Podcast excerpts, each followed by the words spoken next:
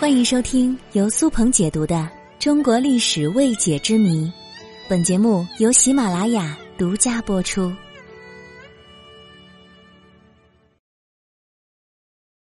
青帮老大黄金荣晚年为何扫大街呢？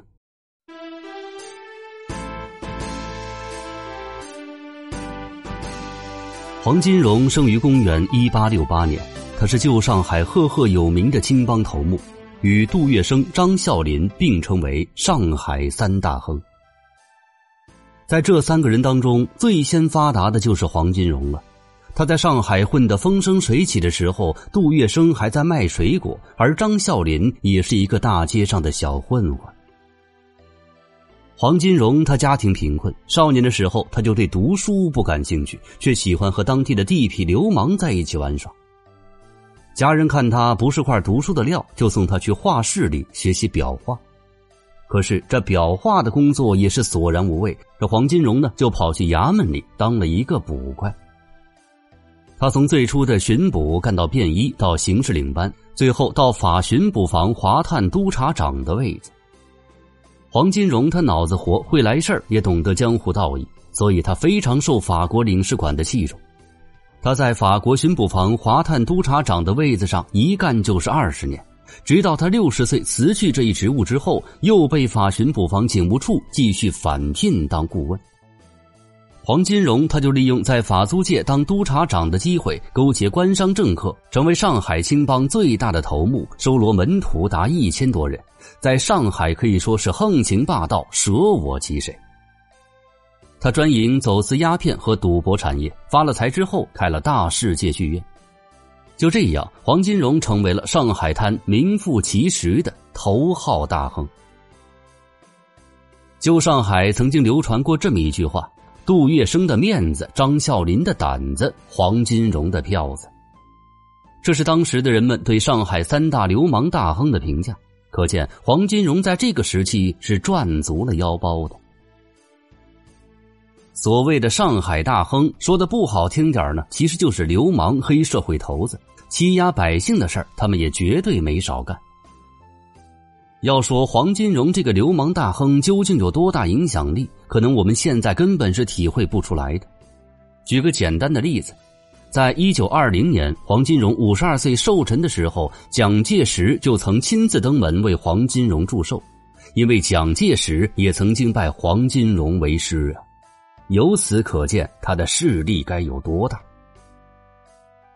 一九二七年四月十二号，国民党在上海发动了四一二反革命政变，上海三大流氓大亨积极支持老蒋。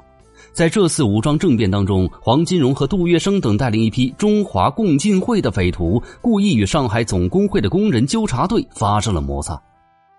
这位蒋介石的反革命大屠杀可找到了借口，拉开了蒋介石血腥大屠杀的序幕。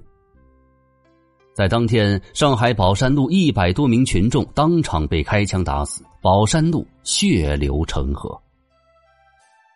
在政变后的三天之内，共产党员和革命群众被杀者有三百多人，被捕者五百多人。很多优秀的共产党人，比如汪寿华、陈延年、赵世炎等，光荣牺牲。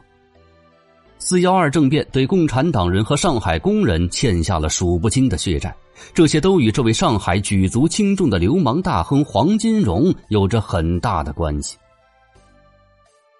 在上海解放前夕，杜月笙去了香港，而张啸林因为做汉奸被人刺杀于抗战时期，所以就有人劝黄金荣去香港避祸。可是当时黄金荣已经八十多岁，垂垂老矣，他不想在外奔波，客死他乡，所以他没有离开上海。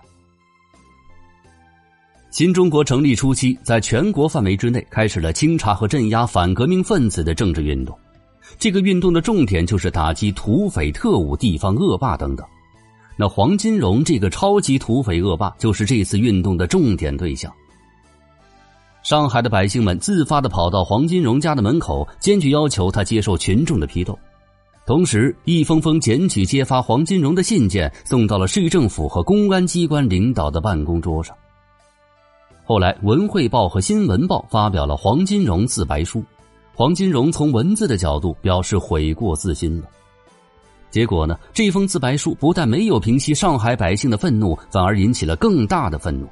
一时之间，黄金荣“可杀不可留”的口号响彻在上海滩的每一个角落。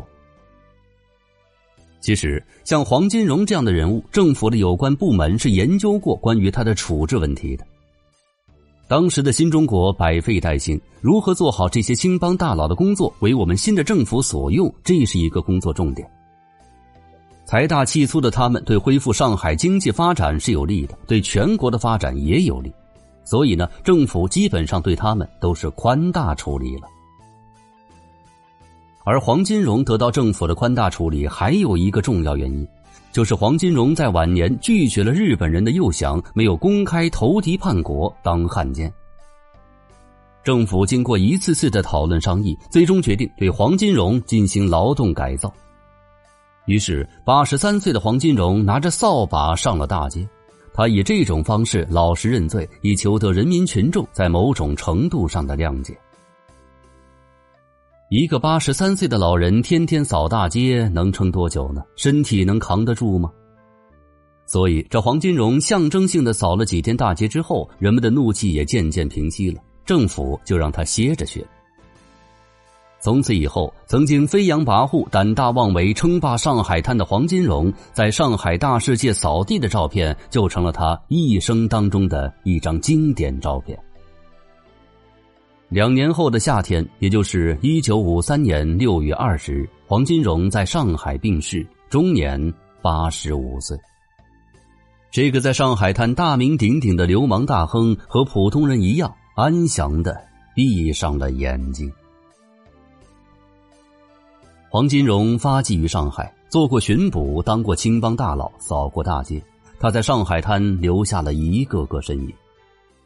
纵观黄金荣的一生，虽然不算完美，但也应该没有多大的遗憾了吧。